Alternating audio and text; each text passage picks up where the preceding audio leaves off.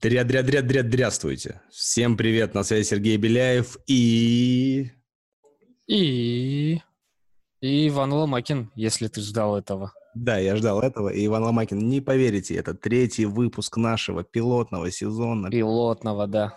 Пилотного подкаста «Ла Маркетинг». Мы взяли фамилию Ивана, у него фамилия Ломакин, и сказали, все, мы периодически делаем маркетинг, мы периодически какую-то там хрень ломаем, и назовем это ла-маркетинг. Мы же так, да, вроде решили? Да, да, да, идея такая была, причем, э, если я помню, э, твоя идея была, так, э, вообще термина ла-маркетинг. Так что, и он мне очень понравился. Поэтому давай, да, давай начинать. Давайте начинать. Третий выпуск. Э, задержались. Э, у всех тут свои были нюансы, свои были проблемки, свои были задачки. Но мы все решим. Так или иначе, я думаю, будет все хорошо, да? Я не знаю, когда этот подкаст выйдет, потому что записываем мы его вечером 30 числа завтра Новый год, завтра будет вот эта вся суматоха, и мы, наверное, сегодня будем какие-то поздравления, может быть, даже чуть-чуть какие-нибудь немножко итоги подведем этого года, так слегка, раз такой да, новогодний подкаст. классная идея, кстати, классная идея. Uh, и оно, возможно, он выйдет, конечно, я, конечно, попробую его смонтировать прямо за завтра, если будет время, но, может быть, он выйдет и уже в январе, и будут люди его слушать в январские праздники. Если вообще нас слушают, кстати, вот скажи, Вань, нас слушает хоть кто-то? Да, нас слушают. И меня это очень радует. Да даже если бы не слушали, э, нас это вдохновляет. И э, даже если будет слушать один человек, один человек точно есть, это, ну, я, как минимум. Я, я тоже слушаю наш подкаст. Вот, уже два, видишь, все это в два раза больше, чем один. Поэтому все, супер. Нет, есть люди, я смотрю э, и на SoundCloud статистику, и смотрю на Анчоре статистику, и смотрю в Телеге, в чатике статистику, и ВКонтактике статистику, и статистику в статистике смотрю. Все хорошо мы когда-нибудь станем популярными благодаря подкастам. На самом деле подкасты как бы очень странный вид контента, потому что, как там да, говорят, все хотят делать подкасты, но мало кто подкасты слушает.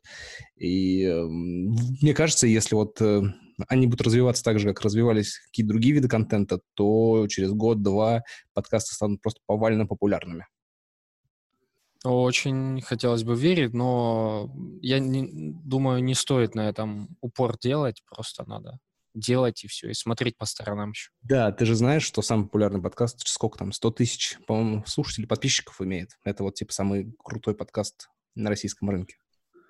Да, но в то же время на Западе другие цифры, и если брать какой-то другой контент, в том числе там видеоконтент YouTube, допустим, в самом начале, это совсем были другие цифры. То есть там тоже были сотни просмотров и все.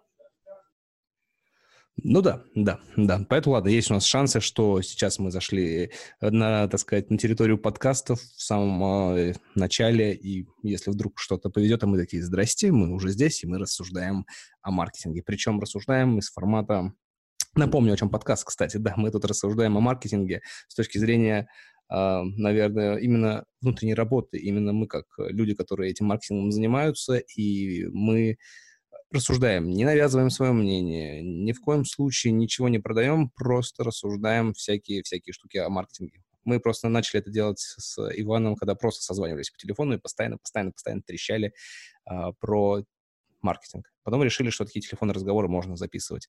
И это просто наше мнение. Вот никогда не забывайте про это. Кстати, э, как насчет комментариев? Ты помнишь какие-нибудь комментарии? Вот сейчас открыл как раз а, свой Facebook. Напомни.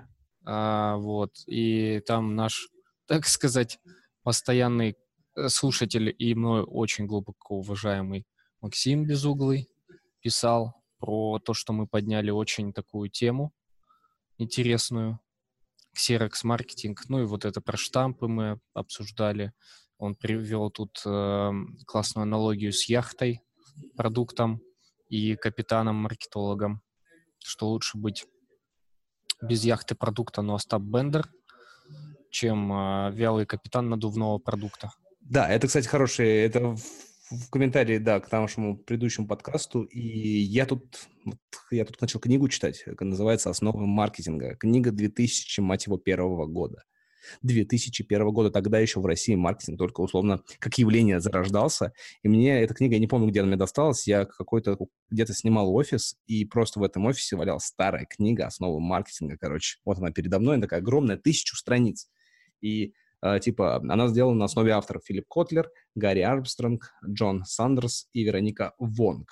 Блин, это такие желтенькие такие, такие вот листочки, там прям очень мелкий текст.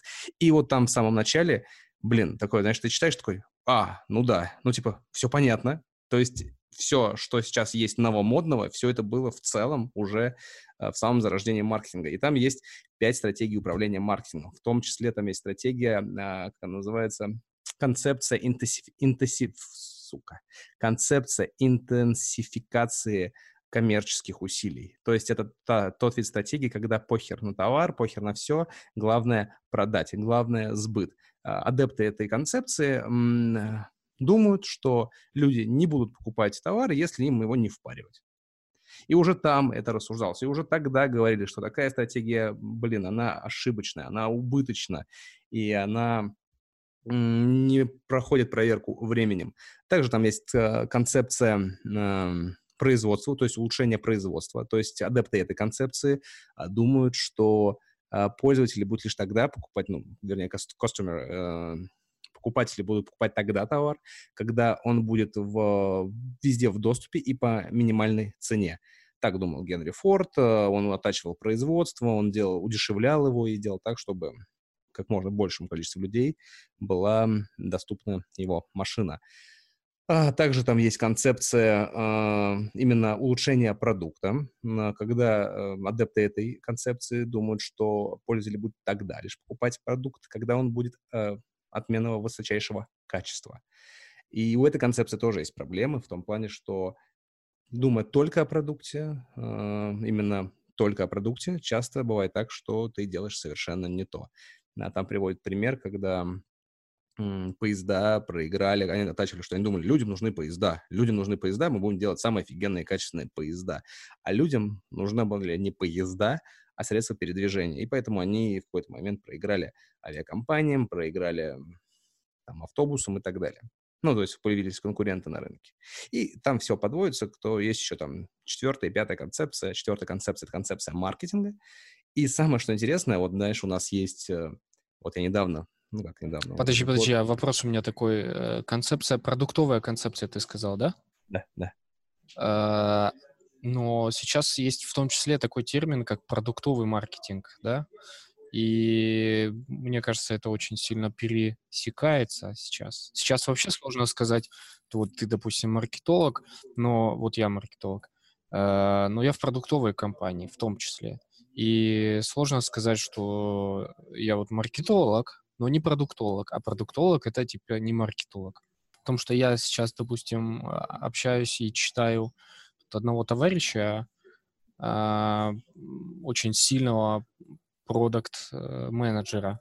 Вот. И то, что он пишет, очень много сильно задевает, там, затрагивает маркетинг в целом. Поэтому, то есть продуктолог, он там маркетолог на, не знаю, на две трети, можно сказать, да. Вот к чему я сейчас и веду, я, собственно, не подвел. А, там имеется в виду, во-первых, это книга 2001 года, и там имеется в виду, когда думают только о продукте, думают, исходя из э, внутренних ощущений, когда ты хочешь, чтобы, блин, продукт был вот такой, я говорю, что я хочу, что буду делать поезда, и мне пофиг, что хотят люди, я не исследую людей, мне важно, что я хочу сделать. Сам концепция маркетинга, в итоге, вот сама книга, которая говорит, что такое вообще маркетинг. Маркетинг — это ориентация на а, ценности потребителя. То есть это типа, когда там прям в самом начале мне нравится их определение, что маркетинг не столько на, направлен на сбыт и продажи, сколько на исследование того, что производить.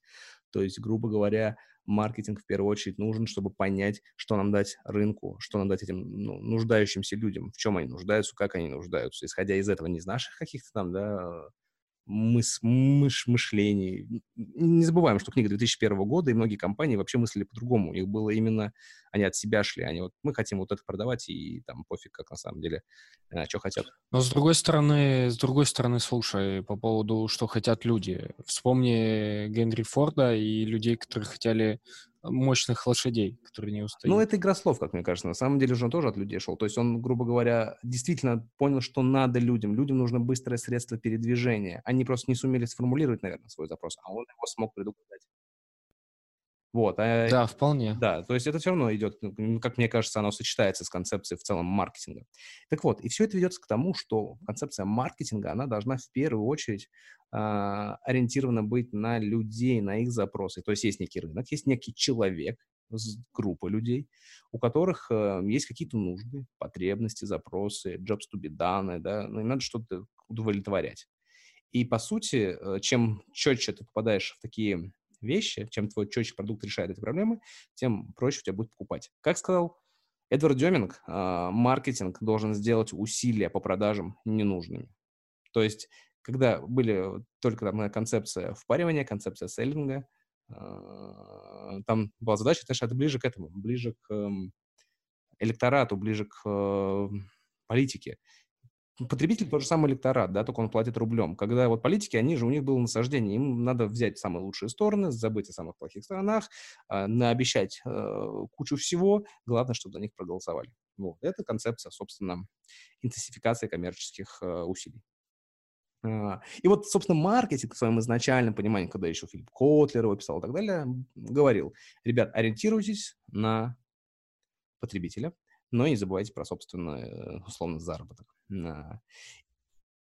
И вот к чему я веду, к чему я всю эту долгую свою триаду вел. Да, к чему, к, к чему, к чему? Я что-то умное хотел сказать. Я же что-то так вел. Что-то так вел. А, комментарий был по поводу яхты Остапа Бендера. О, о, про, да, как раз-таки я да, вспомнил говорили про говномаркетинг, мы говорили, наверное, про концепцию интенсификации коммерческих усилий. Именно про то, про то когда впаривают в первую очередь. И, к сожалению, уже в 2001 году уже э, люди понимали, что это нахрен не надо, а, уже, а в 2019, 2020 ну, все равно некоторые продолжают это делать. И мы уже назвали это говномаркетингом. Вот, наверное, именно под говномаркетингом мы, ну, я лично и понимал вот эту концепцию, которая была описана еще Филиппом Котлером и его сотоварищами. Угу, угу. Давай теперь тогда к нашей теме. Там, в принципе, были поздравительные э, комментарии, что там еще плюс три человека нас начало слушать, и это очень О, радует. Да. да. Но на самом деле там э, написал у меня и Антон Сабуров, и написала девочка из компании Digital Skynet здесь из Таганрога. То есть это очень... Она добавилась ко мне в друзья, кстати. Да, я очень рад за тебя. Давай к, к теме. Литген для слабаков. Мы очень хотели обсудить эту тему. Мы, в скобочках я, я думаю, ты тоже, в принципе, поддерживаешь, потому что мы помним комментарий Максима э, Безуглова по поводу маркетинга для слабаков. И сейчас мы вылезла тема, которая ну, является одной из частей из всего маркетинга. Это литген. И литген тоже, по сути, для слабаков. И вот мы сейчас поговорим, что, почему, как, что и так далее. А, вообще, что такое лидогенерация? Как ты ее понимаешь, Сереж? У меня будет достаточно банальный ответ. Лидогенерация — это генерация лидов. То есть это процесс по созданию заинтересованных в какой-то мере твоим продуктом, услугой потенциальных клиентов. Если коротко, это лидогенерация. Ты создаешь себе заявки. Да, кстати, это очень важный момент по поводу заявок, а не продаж, именно заявки. И, то есть это э, лидогенерация, это генерирование заявок каких, какого-то качества в каком-то объеме, да, на какой-то там плюс-минус предсказуемой, эм, предсказуемо, чтобы это все было как-то. Ну вот. Ну да, смотри, лид-генерация – это процесс, процесс формирования этих, так сказать, лидов, этих потенциальных клиентов. А есть еще понятие лид-менеджмент, когда ты уже управляешь этими лидами, прогреваешь, продаешь им и доводишь, собственно, до сделки. два понятия. Я говорю, лид-ген же, э, как ты помнишь, да, может быть для разных сфер, там B2B, B2C, разный. И у меня в основном был опыт с B2B, лидогенерацией. B2C был, но очень давно, когда я еще вот занимался очень плотно SEO, продвижением. Об этом я вот как раз со Снежанной планирую поговорить. Серега, если ты... Я, да, я за, я буду участвовать, я даже свои 5 копеек иногда буду вставлять. Все супер, супер. Вот, поговорим про это позже. То есть у меня тогда был B2C, но э, тогда тоже мы, по сути, потому что SEO — это, по сути, как такой микропиар компании или магазина, вот в том числе. Озон. Вот если взять Озон, да, все знают Озон. Или Amazon, все знают Amazon магазин. Э, это по большей степени все-таки пиар, потому что, ну, вот само имя... Нет, не совсем, не совсем, не совсем. Почему не совсем? У них куча... То есть они не, прода... они не рекламят себя там, как вот мы магазин. Они идут по другой совершенно концепции. Они идут по контент-маркетингу, я так понимаю. Контент-маркетинг — это часть пиара ведь?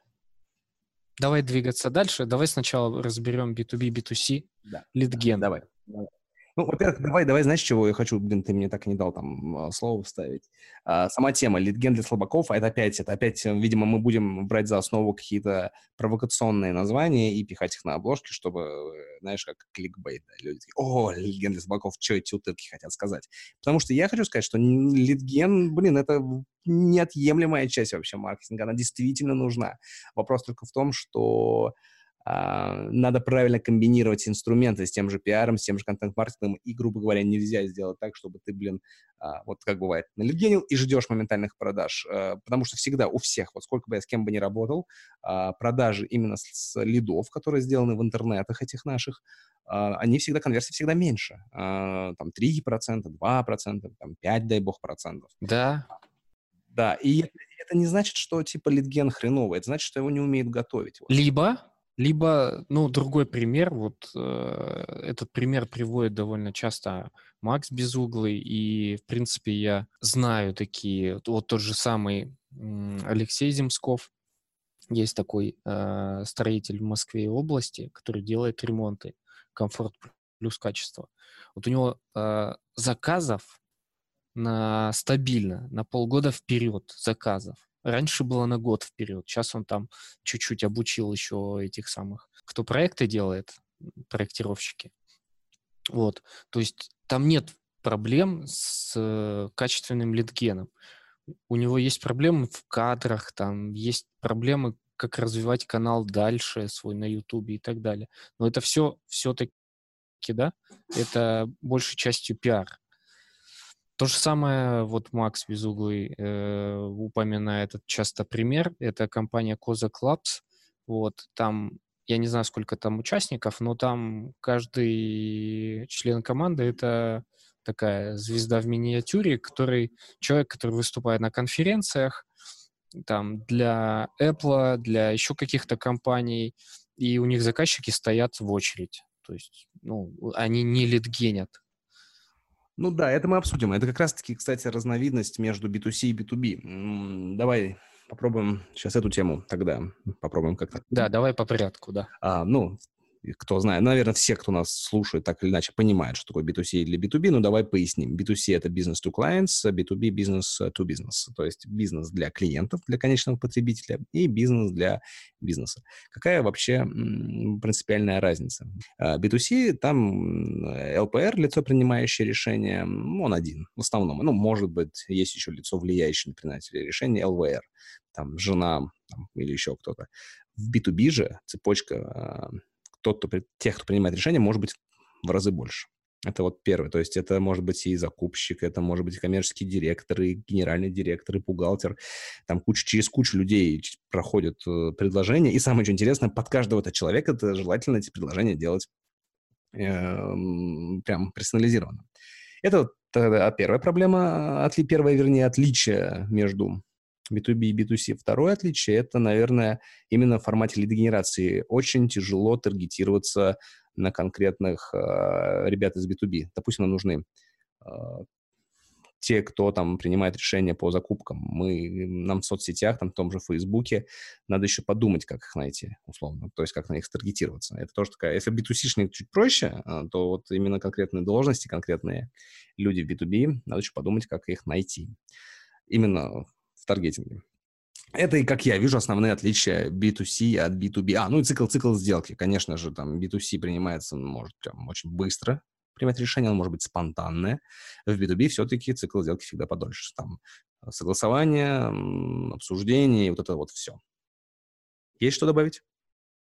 Нет, нет, да, действительно, я с тобой согласен, что B2C, B2C есть какой-то процесс принятия решения, но он связан там чисто с человеком и его готовностью купить. А в B2B, да, это целый ряд людей, которые принимают решения, э, так сказать, закупочный комитет.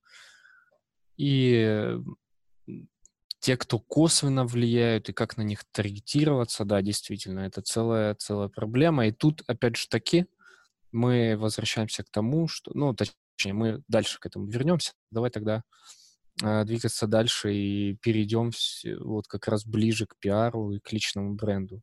Uh, смотри, то, что цикл большой, и зачастую в B2, вот мы про B2B говорим, зачастую, что там недостаточно показать э, рекламку нашего продукта и такой, о, классный, и все, компания у тебя его купила. Поэтому тебе там процесс лид-генерации, он обязательно совмещен с процессом прогрева. Тебе, грубо говоря, надо э, найти тех, кому ты, блин, покажешь, что ты за компания. Тебе надо их кормить статьями. Это вот краски уже перехожу к, преп, к пиару. Тебе это очень офигенно работает в B2B. Размещение на профильных сайтах, э, там, VC, а, на Forbes, не знаю, секрет фирмы, РБК. Ты должен мелькать. То есть, грубо говоря, ты э, должен создать такую видимость у людей из твоей, для твоей, твоей целевой аудитории, что ты везде, что вот, блин, нифига, это эксперты, они публикуются в СМИ, и к тебе начинают действительно относиться намного-намного-намного лучше. Ты начинаешь так прогревать.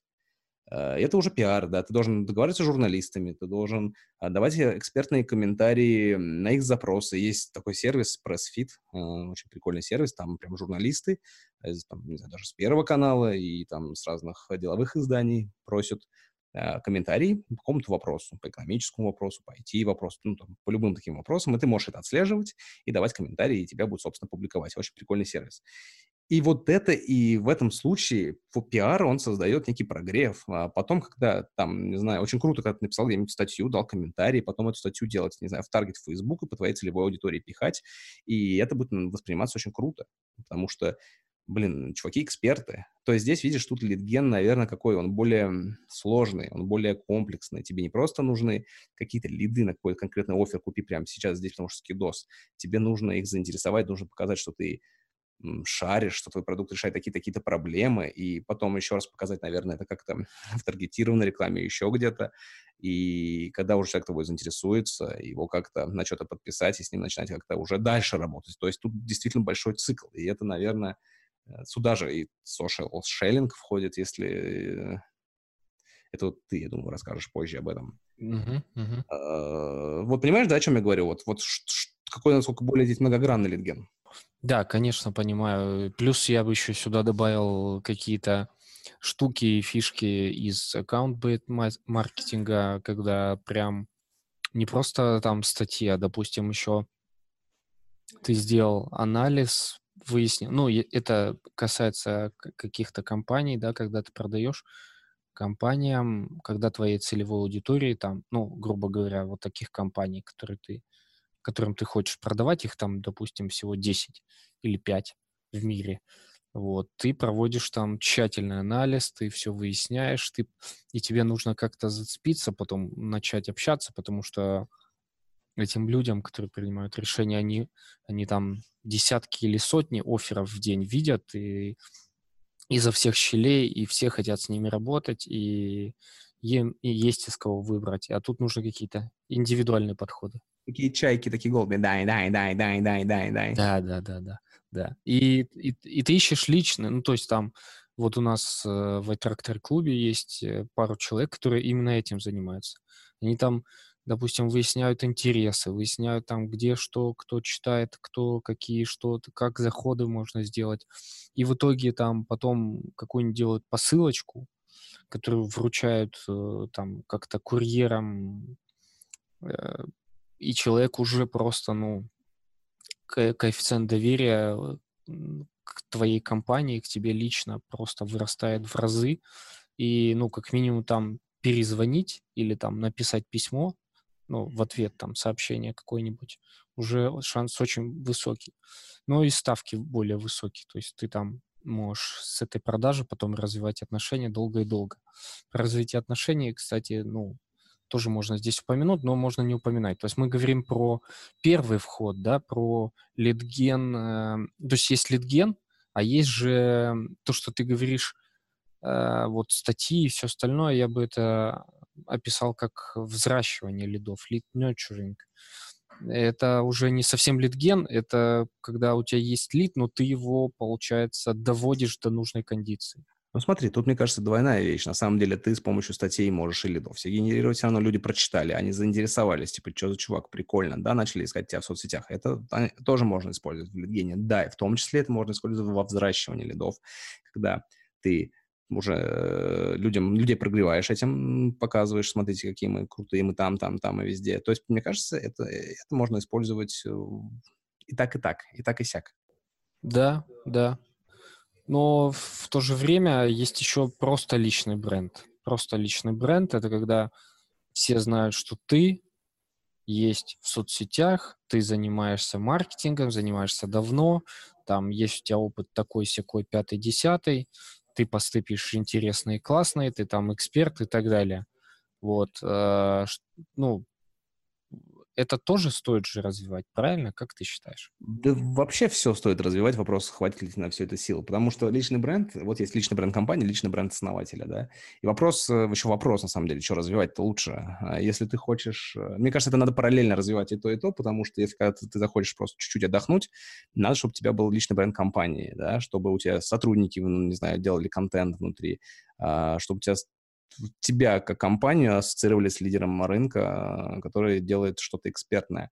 Но и твой личный бренд нужен как эм, человека, как эксперта. Не знаю, ты можешь быть на самом деле и основателем, ты можешь быть и э, сотрудником, и специалистом, и личный бренд никому из этих людей, конечно, не помешает, потому что он, по сути, что такое личный бренд? Это, по сути, э, доверие. Люди тебя знают, это как будто личное знакомство. Чуваки, которые за тобой читают, которые считают тебя экспертом, это, наверное, как, как мне кажется, ты им больше доверяешь, ты как будто с ними вот блин, ты знаком давно, хотя лично вы не знакомы. И это дает э, огромное преимущество. Но опять-таки, как же этого достигается? С помощью чего достигается личный бренд? То же самое. Статьи в профильных изданиях, э, посещение мероприятий, постоянная генерация контента э, в разного вида. Вот даже в нашей с тобой подкастике в целом на наш личный бренд должны хоть как-то влиять, положительно надеюсь. Поэтому это большая работа, и а, все, что связано, наверное, именно с пиаром, все, что связано именно с брендом, личным брендом и так далее, это формирование контента в первую очередь. А в B2B это формирование экспертного контента. Никаких, блядь, котиков в соцсетях. Есть такие люди, и, блин, есть в моем окружении, и э, некоторые из этого окружения мои партнеры, которые э, делают иногда вещи ради вещей. Ну, знаешь, типа, когда вот есть новомодная геймификация, да, когда ты, там, не знаю, просишь э, людей там как-то поиграть э, с твоим контентом, ну, к примеру, э, говоришь, пишешь слово, и давайте напишите мне название фильмов и замените на, этот, на это слово, к примеру, слово «инфобиз», и вы придумываете название фильмов. Иван Васильевич меняет «инфобиз». Вот. И начинается сотни-сотни комментариев. И как бы это влияет на охваты, как бы это влияет на вовлечение, но это как по мне, э, так по мне, я не знаю, насколько стоит это вообще использовать в экспертном контенте, насколько это стоит использовать э, в своем личном бренде, потому что, как мне кажется, это уже немножко пошло. Вот, поэтому тут надо понимать, что все-таки экспертный контент, как мне кажется, важен. Ну, тут я догадываюсь даже о ком то Тут вопрос в, в инфобизе ли. Э, то есть, ну, для для такого типа бизнеса это важно, потому что там идет продажа сугубо через, лич... через соцсети, а в соцсетях важно для поста активность в виде комментов, лайков там и так далее. Поэтому все эти привокации, ну да, то есть они не, не близки нам с тобой, но широко используются вот среди так, таких людей, ну, среди такого бизнеса. Ну, типа, даже движу, движуха ради движухи, знаешь, что когда не дать пользу, а как бы просто подвижничать. Когда у тебя настолько... Блин, опять-таки, сейчас, если послушает это мой партнер по инфобизу, он скажет, что ты несешь, какого хрена? Но, блин, мне что кажется, на самом деле, что у тебя насколько должен быть хреновый контент, что люди сами не пишут эти комментарии. Тебе надо их провоцировать какими-то такими вещами. Значит, может, у тебя не та целевая аудитория в аккаунте, может быть. Может быть, ты пишешь хреново. Может быть, у тебя реально, ну, сам контент хреновый. И геймификация не поможет. Она поможет тебе, конечно же. Она там раскачает охват и так далее, и так далее. Но приведет ли она к продажам, сугубо вопрос уже такой сложный. Надо отслеживать. Uh-huh. Это я к чему? Это я к тому, что контент рулит, личный бренд и пиар и так далее. Это все в целом контент. Это все, собственно, производство экспертного контента, особенно в B2B. B2B, как мне кажется, надо стать, ну, типа, ты, ты уходишь на рынок, ты должен стать экспертом. То есть, когда ты становишься экспертом, тебя начинают, э, знаешь, эксперт над экспертами, когда тебя начинают уже воспринимать даже твои конкуренты, блин, прикольно, и тебя слушают твои конкуренты угу. и учатся у тебя. Согласен, согласен полностью. А, но повлияет ли это потом на продажу, экспертность? Как, ну, я думаю, что напрямую, да, повлияет, так или иначе.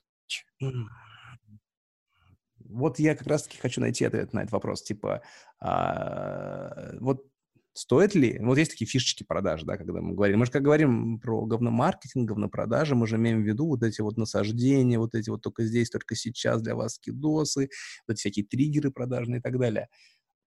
Вопрос, внимание, вопрос. А нужны ли эти штуки всегда или все-таки просто экспертность, просто рассказывая о том, э, показывая свою экспертность, это уже будет продавать? Мне кажется, надо все-таки использовать иногда какие-то штуки, приемчики продаж, но э, делать их очень аккуратно, использовать их очень дозированно и очень правильно. Зачастую никто так делать не умеет. Поэтому появляются вот эти вот всякие говна оферы. Одно дело еще хотел добавить. Одно дело оферы, да, а другое дело, когда ты видишь офер, а ты даже оставляешь заявку, но дальше ничего не происходит. И это, блин, просто печально. Э, это, конечно, в меньшей степени относится там, к какому-нибудь инфобизу, там все цепляются зубами за каждый заказик, э, вот, но в некоторых компаниях это прям, ну, то есть они продают что-то давно, они, то есть давно на рынке, какие-то заказы есть, и сделали какую-то акцию, там, наняли маркетолога, сделали акцию, и там ты набрел на эту акцию, зашел, оставил за и все, и тишина. Никто ничего тебе, вообще про тебя забыли полностью. Ну, это уже, наверное, лид-менеджмент, уже мы переходим это к лид-менеджменту, когда действительно заявку-то получили, а все, дальше ее не обрабатывают, и это, это, мне кажется, вообще для отдельного, для отдельного подкаста. Это лид-менеджмент, это говнолид-менеджмент, не знаю, как это назвать. Ну, это, это реализация, ну, упущенных возможностей. Упущенные возможности их реализации. Как-то так. Потому что, ну, одно дело, когда лиды есть, их нормально, но ты не, не можешь их просто обработать. Да, кстати, ну, немножко опять возвращаясь к теме литген для слабаков, есть одна главная проблема, наверное, которую мы сам... Не то что проблема, а важная мысль, которую мы вначале не обозначили в современ... уже даже тогда, в 2001 году, вот, когда эта книга для меня все-таки открытием стала, в 2001 году уже тогда, тогда была проблема уже в России с новыми клиентами. Компании понимали, что привлечение нового клиента, блин, становится все дороже и дороже, и куда выгоднее, куда правильнее развивать отношения с уже текущими клиентами, уменьшать оттоки, увеличивать LTV и так далее. Можно, блин, потратить, не знаю, у тебя клиент первый может быть, не знаю, в минус у тебя сработать, но за свой LTV-шный, да, за свой вот, период жизни у тебя, он тебе принесет больше прибыли. И вообще весь, мне кажется, современный маркетинг только на это и должен быть направлен в первую очередь. Не сколько на новых клиентов, сколько на удержание старых в первую очередь. А, ну, новые, безусловно, нужны, но, э, типа, они все дороже, дороже, все сложнее и сложнее их зацеплять, все сложнее и сложнее их прогревать. Вот, это важный момент, потому что тогда получается литген ни хрена не для слабаков, потому что, наоборот, все сложнее и сложнее это сделать. Ну, в плане литген для слабаков, что э, есть такое мнение, да, что все меньше и меньше, все хуже и хуже каналы привлечения клиентов работают, все дороже лиды. И, в принципе, э, этим занимаются многие, да, многие. И многие компании нацелены на то, чтобы просто нанимать маркетологов, чтобы они делали лидген. И в этом проблема. Да. Ну, типа, литген ради литгена, да, то есть просто, типа, давайте мы сейчас кучу-кучу новых э, себе заявок нагоним, и там все будет хорошо. Раз, раз продадим, и на остальное все забьем, тогда это, да, это дерьмо конкретно. Да, и я просто смотрю там разные, допустим, смотришь, э, люди ищут маркетолога, и читаю, что они хотят от него. Они от него хотят, естественно, все вообще, все, э, но в первую очередь литген, и там во вторую часто, но не всегда, еще и продажи.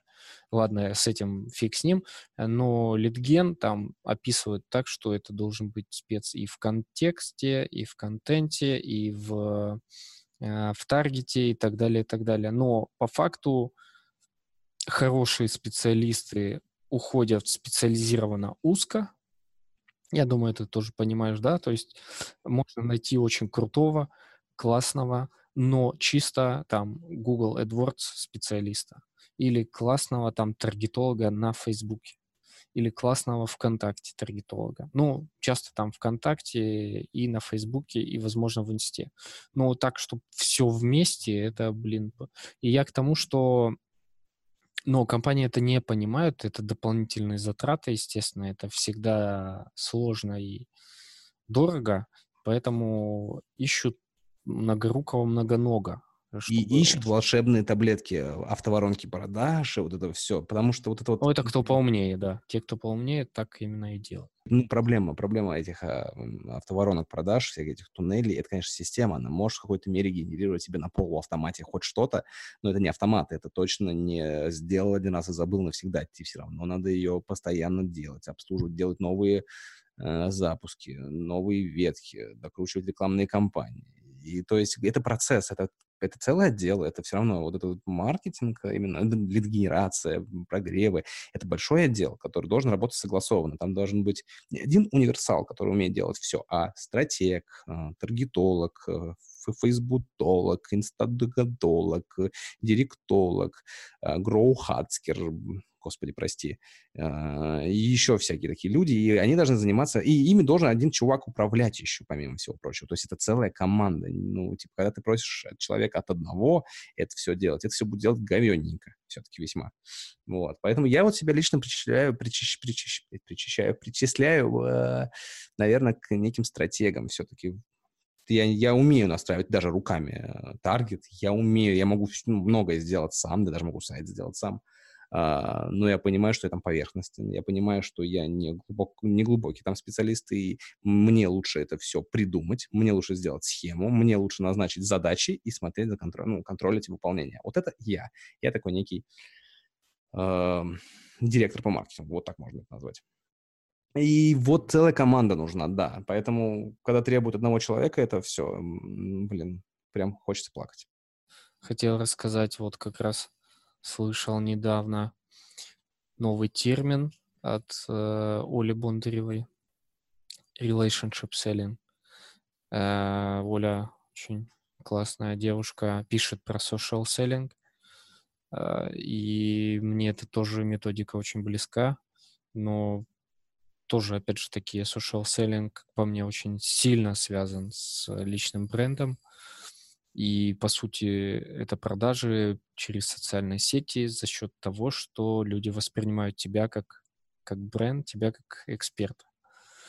Вот. Э, и relationship selling суть такая, что это продажи через отношения, вот, э, но отношения выходят на совсем первое место. То есть на Западе это очень такой свежий, новый, мощный, сочный термин. Ему там буквально года полтора-два, по-моему. А у нас это сплошь и рядом уже давно, и по-другому это можно назвать как кумовство. Вот. И это очень круто, что на Западе такой возник термин, а мы уже как бы впереди планеты всей. Ну, в плохом местами э, виде, но тем не менее мы понимаем, о чем это. И в принципе на территории постсоветском постсоветского пространства это очень классный термин, потому что его намного проще реализовывать. Ну, я имею в виду, если вы там не продаете на Запад, а там продаете только по России, то вот это выстраивание отношений, чтобы отношения на первом плане были, там не только баня, водка, там селедка, а еще и просто какие-то человеческие э, связи, там отношения, там еще какие-то встречи, там праздники какие-то. Ну, в общем, это то, что мне очень близко. То есть там поехать, попить кофе, поговорить про, про бизнес, про маркетинг, дать какие-то полезности, штуки там всякие другие, да, Серег? Что скажешь? Если я правильно понял термин э, relationship, Э, маркетинг, маркетинг relationship, то это про какое-то такое личное взаимодействие, да, с людьми, получается. А, типа ты или с группой людей, то есть вот мастер-майнды, вот эти клубы, это все про это же, правильно? Ну, не совсем, это больше, э, когда это, по сути, вот к тому термину, что ты говоришь, привлечение новых клиентов стоит дорого, а развитие отношений со старыми, вот это про развитие отношений со старыми клиентами. И там, ну, мне кажется, это вот с этим больше связано, чем вот то, что ты говоришь, клубы и так далее. Я просто к чему? Я вот эм, почему-то в маркетинге появляются такие течения, да, ответвления. Одно время это был CRM-маркетинг. Слышал про такое вообще? Customer Relationship Marketing. Management Marketing, то есть CRM-маркетинг. Это подразумевалось о том, что э, ты собираешь про своего пользователя максимум информации. То есть ты должен знать вплоть, не знаю уж, куда он ходит, что он делает, сколько он раз занимается сексом в неделю. То есть максимально подробная информация о клиенте с целью персонализированного с ним взаимоотношения. Я не знаю, зачем это выделили в направление CRM-маркетинг, когда в целом маркетинг сам по себе должен таким заниматься. И вот то же самое, relationship маркетинг. Разве маркетинг не должен, это не просто маркетинг, почему именно выделяют именно в отдельное название, отдельное направление? Вот вопрос у меня. Ну, это не маркетинг, а селлинг, то есть это ближе к продажам, но по сути это, да, это отчасти ответвление от маркетинга в том числе. То есть находятся какие-то люди, говорят, находятся люди, говорят, мы придумали новое философское течение, условно, вот в этом направлении, и оно, и главное, его фишка — это нацеленность на вот, вот это. Оно стоит у нас во главе. То есть у нас все, в принципе, то же самое, только во главу мы ставим вот это. Да, да. Нахрена? Ну, вот вопрос у меня всегда, типа, зачем? Ну, типа, это, типа, новое позиционирование, это, типа... Знаете, новые, новые термины, это всегда круто с точки зрения маркетологов и маркетинга как такового. То есть это, это новое... Типа, когда уже не продается стандартный маркетинг, давай мы назовем это CRM-маркетинг. Вау, CRM-маркетинг, надо купить, это что-то новое, целая команда открываем. Ну, то есть, типа, типа это, чтобы что, маркетологи продавали свои услуги лучше? Для чего это создается? Или все-таки нет, или, или все-таки это с целью а, создается реально переосмыслить какие-то моменты, попробовать вот в этом направлении вот с этого угла подойти. Да, я думаю именно с этим, потому что вот те же самые growth hacking и growth команды вот эти, э, ну, как я понимаю их, это тот же маркетинг, только там ускоренный там в десятки раз. То есть классический маркетинг, да, если помнишь, это когда идет большой анализ рынка, выстраиваются там э, все данные в какие-то таблицы и так далее. Это делается там чуть ли не полгода. А сейчас все ускоряется, все намного быстрее, и команды роста нацелены на то, чтобы там э, за недельный спринт, грубо говоря, тестировать там 7 гипотез. Вот такая идея которые нацелены, как идеи забыл сказать, которые нацелены на там x-кратный рост, то есть найти ту гипотезу, которая тебя сделает иксы, то есть тебя прям выведет в топ. Ну, иксы не иксы, но да, даст рост. Там иксы, может, не обязательно, потому что не у всех команд, э, особенно продуктовых, э, это сразу возможно. Там начинаются э, пивоты, там, тестирование там отдельных своих каких-то подпродуктов, фич и так далее. И да, ну, нацеленность на рост, на бурный рост, может быть, не иксовый, но именно вот что бурный рост. Ну, да. окей, то есть мы правильно, получается, мы с тобой сейчас пришли к выводу, что вот эти все, ново, все эти новомодные течения, ответвления маркетинга, это как бы э, плюс-минус то же самое, только во главе станет, ставится определенный все-таки э, концепт, определенная мысль, и типа от нее уже все отталкивается, чтобы удобнее было такой некий фреймворк такой, да, некий, некий фрейм, который тебе задает рамки твоей деятельности. Да, получается так. Получается так. И, и тут мы тут мы немножко подходим э, к тому самому social селлингу и как он связан с пиаром. Ну, давай тебя послушаем еще. Да меня, что, что меня слушать? Я пытаюсь все на твой вопрос ответить про relationship selling. Да, да, сто процентов надо. То есть особенно, давай так, давай так разделять. Если реально у тебя массовый рынок B2C, не надо тебе это. Ну, то есть, типа, ты только ты хрена потратишь э, времени, усилий, я не уверен, что это окупится. Если у тебя это B2B, и такой B2B который э, большие чеки, мало клиентов, 100% нужен. И еще такая штука, наверное, нужна в партнерстве определенном. То есть у тебя может быть B2C-шный продукт, но у тебя есть отдельное направление, там, не знаю, тебе важно развивать партнерские какие-то отношения, искать сильных инвесторов, сильных партнеров, сильных команд, в команду сильных игроков искать. И, наверное, тогда relationship selling туда тоже подходит. Только у него цели немножко другие, он, то есть другой продает, условно. Давай переходим ближе к social selling хотя мы уже максимально близко его уже даже, мне кажется, обсудили части. Это, это знаешь, как это, это максимально близко с ASRM-эффектом. Только, да, не это, не пей в этот момент водичку. А, так вот, как ты считаешь а, пиар? Пиар вообще это же про компанию или про пиар человека тоже пиар? Тоже пиар. Ты можешь как угодно пиариться. Пиар — это... Э, что это? Это public relations а, отношения с публикой. И ты можешь и как человек общаться с публикой, ты можешь выступать как человек и так далее, а можешь как бы как компания, а, как твои сотрудники это могут делать, представлять твою компанию и так далее, и так далее. Да, это пиар. Я вот тут подумал, что пиар — это взаимодействие с людьми вот э, выстраивание какой-то отношений с людьми, показывание экспертности. Social selling — это тоже выстраивание отношений, подсказывание экспертности. Ну, я, у, меня есть, у меня есть понимание разницы. То есть если пиар — это что-то просто на массовую сразу, типа на большое количество людей, то какой-нибудь social selling — это все-таки более индивидуальная штука. Ну, в social selling входит, э, входит в это понятие и показывание твоей экспертности в социальных сетях. То есть это не только то, что ты там пишешь, продаешь в личечке, а и то, что ты постишь, и этот контент э, тебя показывает как эксперта. А по сути, по сути, это тот же пиар. Ну, то есть ты добавляешь друзья людей, да, не всех-всех-всех, но на всех, на кого ты, на всех, на кого ты добавляешь, он Э, этот контент, э, ну, работает как пиар. Ну, короче, короче, смотри, пиар — это в целом через СМИ в основном это делается, а social selling — это через соцсети э, и более индивидуально для конкретных людей. Ну, то есть это вот есть разница. Все-таки, да, они, наверное, одно в другое входит. Наверное, social selling можно запихнуть, наверное, в пиар. Я думаю, нам никто не запретит этого сделать.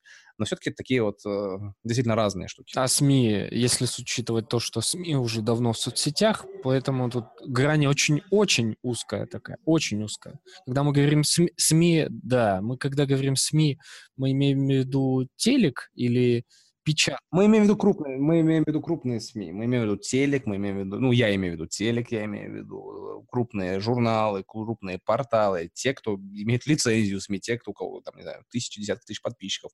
С другой стороны, есть YouTube-блоги, которым миллион. И в целом это тоже пиар. То есть прийти на миллионный канал там, к Чернику — это пиар. Угу. Согласен, согласен. Короче, прийти к трансформатору – это пиар, а заказать у него рекламу – это не пиар. А, по, типа нативную рекламу, где он тебе целый выпуск рассказывает, это пиар. Вот как-то так. Social selling. Social selling. Рассказывай, ты здесь больше мастер, ты здесь больше структуру и давай. И мне расскажи, чтобы я, кстати, больше понял все-таки social shelling, потому что мне это сейчас интересно. Потому что я вообще сейчас о многом... Селлинг. Селлинг. Social selling, да. Social shelling. Пойдет? Social shelling. Да, английский — это твое, я считаю. Да, спасибо, спасибо. Thank you, thank you. Thank you, thank you, да. Uh, social selling — это, ну, по-другому продажа в социальных сетях. Но мы сейчас говорим про литген для слабаков. я все-таки считаю, что social selling — это немножко тоже для слабаков. Немножко тоже для слабаков, да, повторюсь. Uh, почему? Потому что мы все-таки пишем, мы инициируем uh, процесс продажи, так сказать. Мы не продаем в лоб, да, мы, допустим, пишем, что вот привет, а мы тут э, давай дружить сначала, потом он добавился в дружить, а потом мы пишем, о, спасибо за то, что добавился в друзья, а мы тут смотрим, я посмотрел твой сайт, крутые кейсы, кстати, особенно вот тот, который там, вы там делали магазин с гаджетами там. Э, там просто прикольная такая шапка, просто супер. То есть, понимаешь, да, максимальная персонализация. Uh-huh, uh-huh. Вот. Чувак, естественно, в шоке. Он говорит, что, ну, да, прикольно, мы там э, заморочились и сделали эту анимированную шапку. Э, спасибо, что подметили. А вы чё, кто? А мы говорим, а мы, ну, ну, если там, допустим, так развивать сделку, мы говорим, ну, мы тут занимаемся немножко тоже в этой индустрии, но вы дизайнеры, а мы чисто кодеры. мы взаимодействуем вот с такими, как вы, uh, у кого нет кодеров. Uh, у, вас, у вас же, кстати, нет кодеров? Там, нет, это, это, короче, это, короче, такой очень продуманный э, спам, когда ВКонтакте тебе пишут, а, интересно предложение о заработке денег, только у вас это более нативно, это более ну, подготовлено. Нет, нет, не так, не так, не так совсем. Мы, мы на самом деле, ну вот, допустим, он говорит, нет, у нас нет э, э, кодеров. Ну, мы говорим, ну ладно, классно, а мы вот, у нас есть кодеры, и дальше, допустим, просто там много вариантов решений, да, как вот в воронках, э, автоворонках, когда много вариантов, или вот когда вы писали эти эм, квизы, много вариантов. Э, вариативность, да, вариативность. Вариативность, да, да, да, да. И всегда это максимально персонализировано, потому что LTV оправдывает э, вот эти вложения твоих сил, энергии и так далее. Вот. Основная идея какая? Была в самом начале, тупо выводить людей на созвон. Основная идея, которая появилась позже, более такая мудрая, что нужно развивать с ними отношения, не настаивать на каких-то там заблаговременных решениях там в плане созвона или там продаж вообще что-то. То есть мы не продаем, а стараемся вообще не продавать. То есть а продаем через какой-то контент. И то э, максимально нативно, там, через кейсы какие-то, через то, что мы показываем. Ну, по сути, по сути, по сути, вы обращаете внимание человека на себя, он там с вами вступает в некое взаимоотношение, потом он, ну, наверное, заходит, смотрит, а что вы делаете. Mm-hmm. то есть вы, по сути, завладели его вниманием правильно, да, вы себя его некую лояльность заработали, чтобы он начал дальше вас изучать, а уже там дальше дело за контентом, дальше дело уже за вот этим самым прогревом. Ну, это да. охренеть такой, наверное,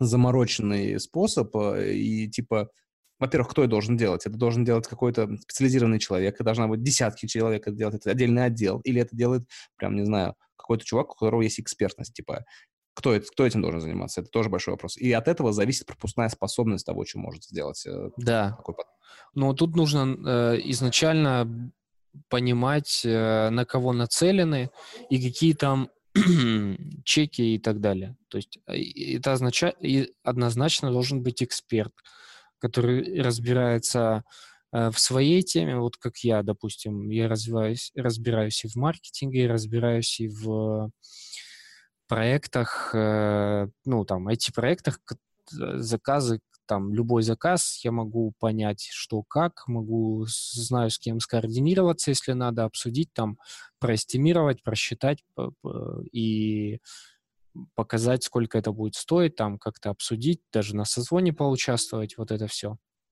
Да, безусловно. По поводу людей, что это в идеале, это нужен отдельно копирайтер, который пишет контент, потому что писать контент отдельно это куча времени, просто уйма.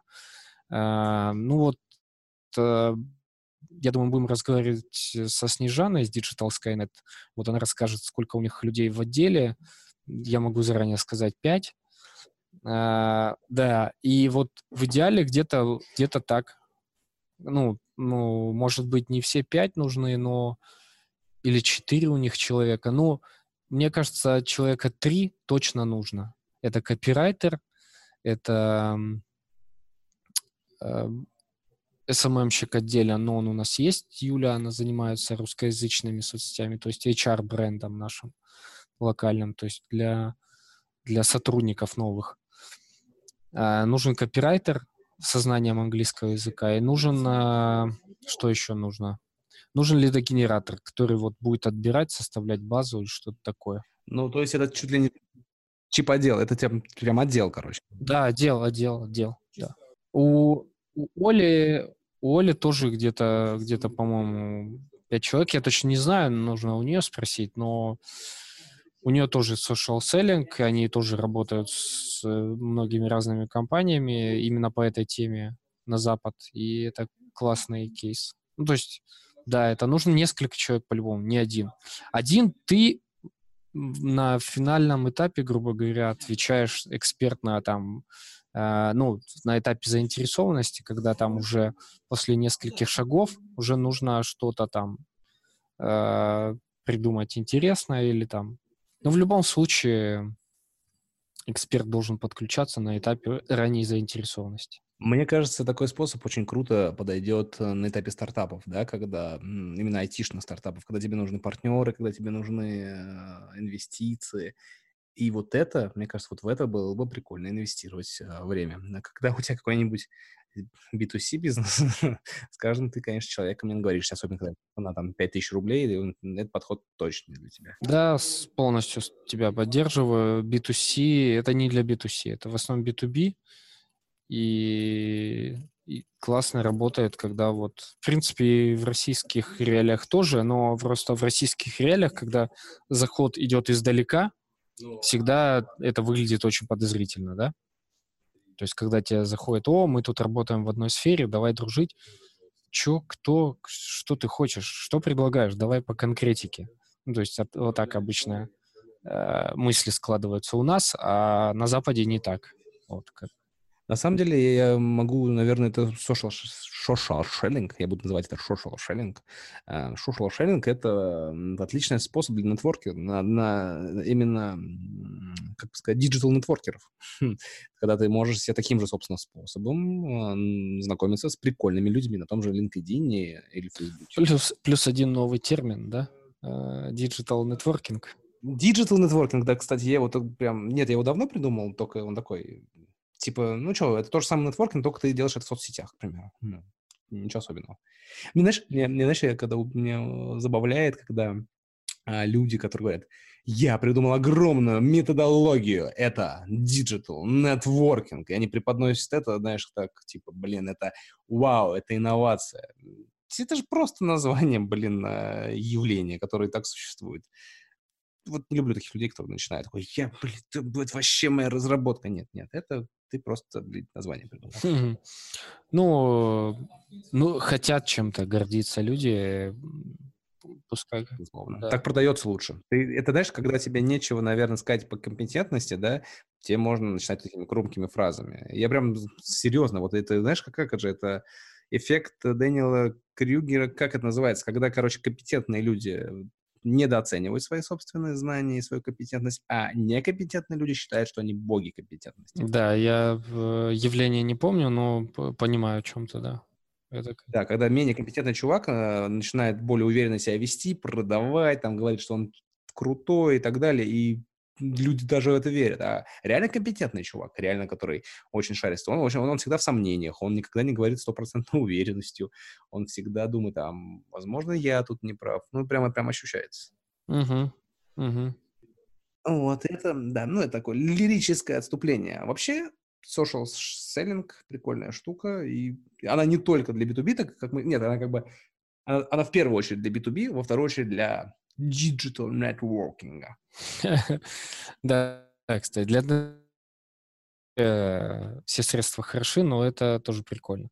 А нетворкинг ведет, то есть все взаимосвязано, да? Нетворкинг ведет к тому, что растет твой личный бренд, а личный бренд растет, э, соответственно, растет охват и растет э, понимание твоей экспертности, то есть твой пиар ширится и продажи все ближе и ближе. Точнее, лидген становится для тебя все менее и менее актуальным. И мы возвращаемся к теме, что литген для слабаков, когда твой... То есть можно продлить и закончить этой фразой, что литген для слабаков, когда твой пиар э, показатель максимально высокий. Пиар, пиар показатель.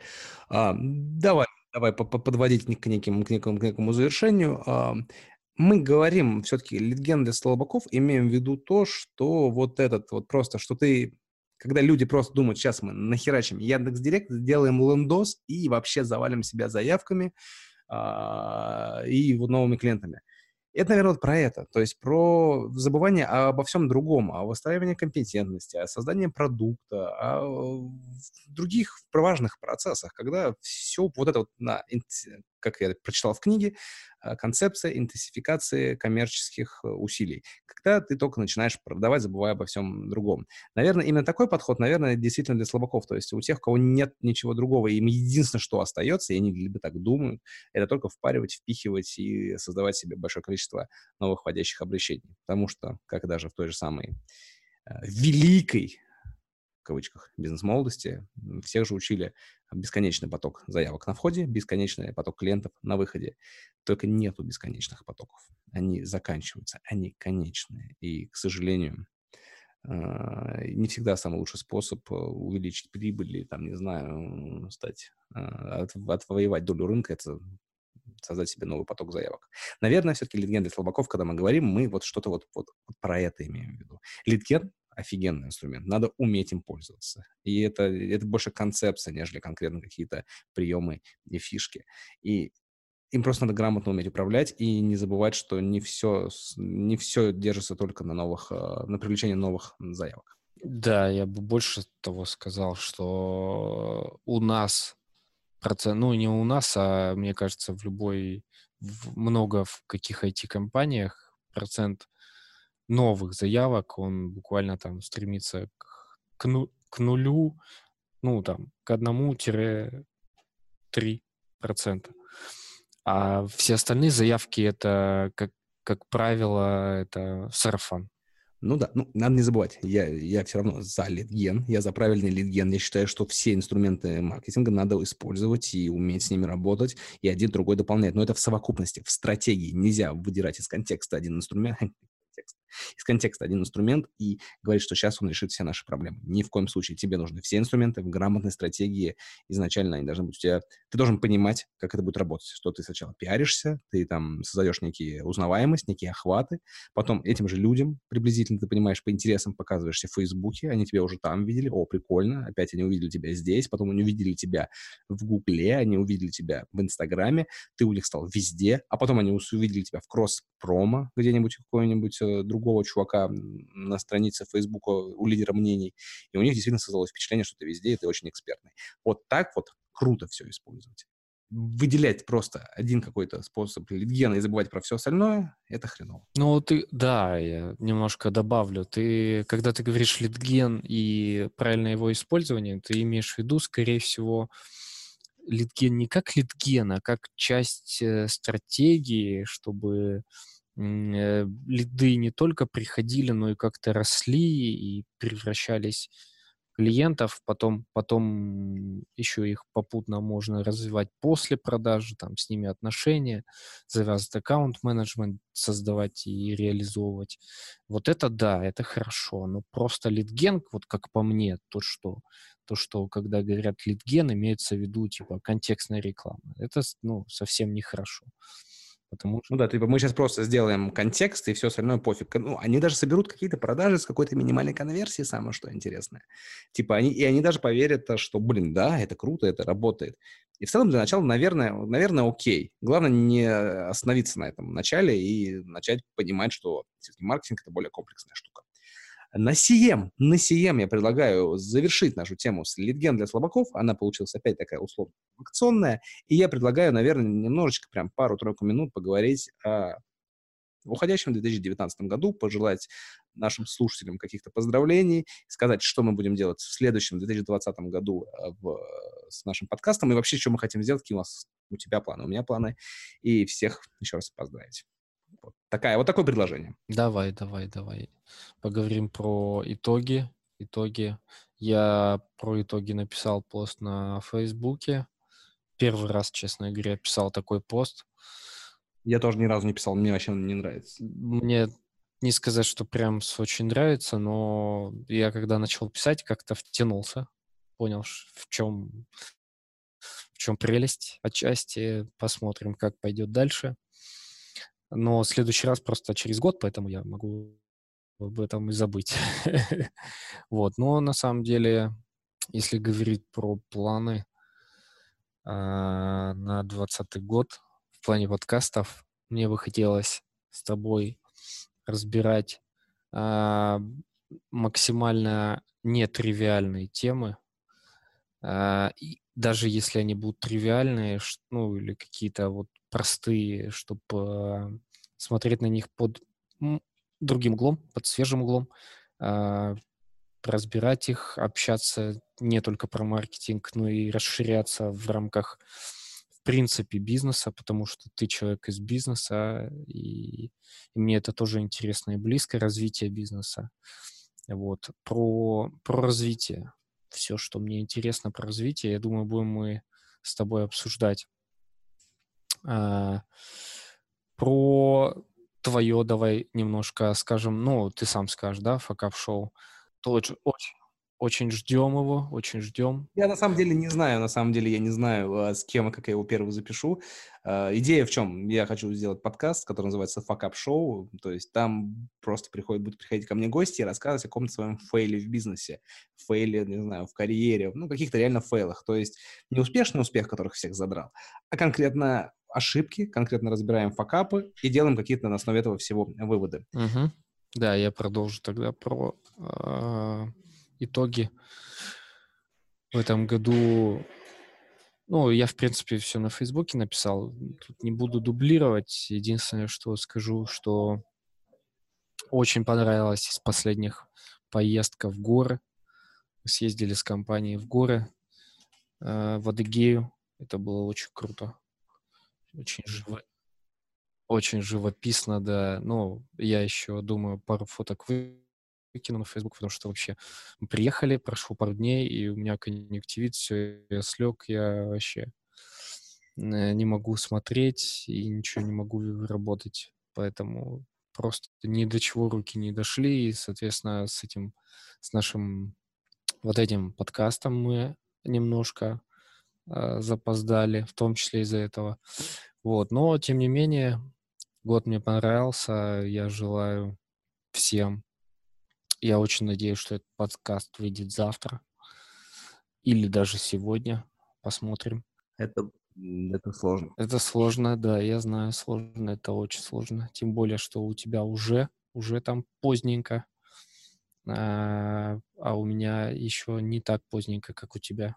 Вот, но я желаю всем максимально интересно провести вот эти праздники и начать со свежими силами следующий год и все задуманное реализовывать. Главное, хотя это не главное, но мне кажется, что это главное. Э, как-то это сформулировать у себя в голове хотя бы. Или на бумаге. И потом это все реализовать. Что ты скажешь? Да, спасибо. Спасибо тебе, Иван, за такое, такие слова. Э, что я хочу сказать? Для меня 2019 год был годом странным. Я много чего исполнил, своих каких-то целей, вляпался в разные проблемы, часть из них решил. А, но, наверное, я очень много осознал за этот год. И и это осознание, я думаю, выльется в что-то очень крутое в 2020 году. Блин, 2020 год, понимаешь, да? 2020. Это тот момент, когда в книгах э, уже было написано, что у нас будут летающие машины, а, позитронные роботы, а, и вот это вот все. это будущее. То будущее, которое я читал в книжках Айзека Азимова, и я понимаю, что я все больше и больше смотрю куда-то в футурологию, куда-то в прогресс, куда-то в IT, и большой, есть большой шанс, что я в новом 2020 году переключусь с темы инфобиза в тему IT. Она все более, более, более мне интересна, и я понимаю, что э, за этим будущее, и мне очень-очень сильно нравится. Вот, поэтому, поэтому мне Давай первое классное, что случилось в этом году. Я женился. Это было круто. Ну и... Да, второе, второе, после, второе, после, спасибо. Второе после женитьбы классно, это я начал записывать подкасты. То есть, понимаешь, да, уровень моего восприятия очень странный. Это, это очень круто, это прям приятно слышать максимально. Uh, да, потому что я давно хотел делать реально какие-то какой-то контент. На видео мне не хватает uh, ни, ни желания, ни моей uh, уверенности в себе. А подкаст... Для меня подкаст — это что-то такое, когда ты можешь просто выговориться. Тебе не надо продавать, тебе не надо, блин, строить из себя того, кем ты не являешься. Ты здесь такой, какой ты есть. Ты просто разговариваешь, и не знаю, и меня это безумно прет, потому что даже пост мне иногда сложнее написать, чем просто поговорить в подкасте. Это удивительно. Вот, для меня подкаст некая душина все-таки, наверное, на фоне всего, чего происходит, и это способ систематизировать знания. Я прям, прям ощущаю, что с каждым новым подкастом я все структурнее, структурнее излагаю мысли. Мне кажется, это очень прикольно. Всем, блин, советую что-то начать такого делать. Если вот попробуйте просто записывать подкасты, а, возможно, это даст вам некое развитие именно внутреннее. Вот, и пожелать людям, что пожелать в году. Наверное, самое важное, что я осознал для себя, это быть счастливым. Блин, вот это самое важное. Деньги и все остальное – это как лишь э, способ достижения счастья. А быть счастливым, быть гармоничным, э, делать то, что тебе нравится, получить от этого кайф, улучшать э, вокруг себя хотя бы частичку мира и, и, блин, не знаю, всеми силами развивать прогресс. Поздравляю с наступающим 2020 годом. Я надеюсь, что наши подкасты в следующем году их будет больше. И, не только будет ла-маркетинг, будет факап-шоу. Потом, возможно, даже еще какие-то подкасты мы откроем для себя. В общем, будем производить контент. Вот как-то так. Да, мы еще хотели с тобой обсуждать новости. Новости хотели с тобой обсуждать. Но мы обсуждаем... Новости? Новости, да новости. Это же прикольно, новости обсуждать. Ну, на самом деле, на Ютубе дофига всего этого. Когда я вообще, мне пришла эта идея в голову, блин, э, я долго ее не решался ее делать, а там уже и Усачев сначала появился, потом Рыбаков, потом там еще кто-то вышел. Короче, есть куча людей, которые новости эти обсуждают именно в видеоформате, хотя смотреть там особо и нечего. Там также просто слушать. Надо. Да, но мы можем обсуждать новости с точки зрения маркетинга и там продажных штук всяких, и там насколько круто или не круто делают, и как можно было бы сделать круче. Можно, можно, можно. Да, вот можно, в таком формате. Да. Ну, слушай, мне кажется, у нас дойдет до того момента, когда у нас в неделю будет 7 подкастов. Ну, почему нет? Почему нет, да? Каждый день запись там. Ну, нет, посмотрим, посмотрим. Да, безусловно, круто. Я все-таки считаю, что нам нужен бы какой-то флагманский подкаст, и пока это у нас ла-маркетинг. Он уже третий выпуск пережил, это, так что это... Это дорого стоит, да. Да. Я не знаю, сколько у нас будет, кстати... А, кстати, сколько у нас будет выпусков в сезоне? Когда мы поймем, что все, закончилось у нас пилотный, или у вас прямо сейчас это последний выпуск пилотного, а со следующего года у нас будет уже не пилотный? Как мы это сделаем? Да, да, давай подумаем. Давай, знаешь, что сделаем? Попросим в комментариях написать, э, как вообще лучше сделать. Просто мне... А ты оптимист, и считаешь, что люди дослушают до конца. Да. Э, мне кажется, мы уже даже больше часа говорим. Это наш первый большечасовый подкаст. Э, нет, я к тому, что мне кажется, что ну, мы нормально идем в пилотном формате, в пилотном режиме, и пока, может, не, нет смысла что-то менять, э, как минимум до лета, а, а летом посмотрим. Да, давай, давай посмотрим, как будет, потому что сейчас охота поэкспериментировать, к примеру, добавить музычки, добавить каких-то там, не знаю, еще дополнительных эффектов. Может быть, да, к какому-то моменту мы придем к некому формату а, уже там подкаста и, возможно, даже какому-то конкретному времени, то есть либо полчаса, либо час, там, либо полтора, что нам будет лучше заходить. И самое главное, где больше интересности раскрывается, потому что бывает так, что 20 минут мы можем только разогреваться. Это, это да, это да. Или 30 это минут. Так, ладно, все, давай, давай, заканчивайте. Спасибо, кто дослушал до, до, до конца. Респектуха. Напишите в комментариях, как вам, и ответьте на наш вопрос, который мы задали. До встречи в новом году. Э, я рад тем небольшому количеству людей, которые нас слушают. И это прям, знаешь, когда я начал, я когда музыку писал, радовался первым своим слушателям, когда треки писал. Я прям обожал их. И вас, ребят, я тоже обожаю, кто меня слушает. Угу. Все, давай, пока-пока. Бря.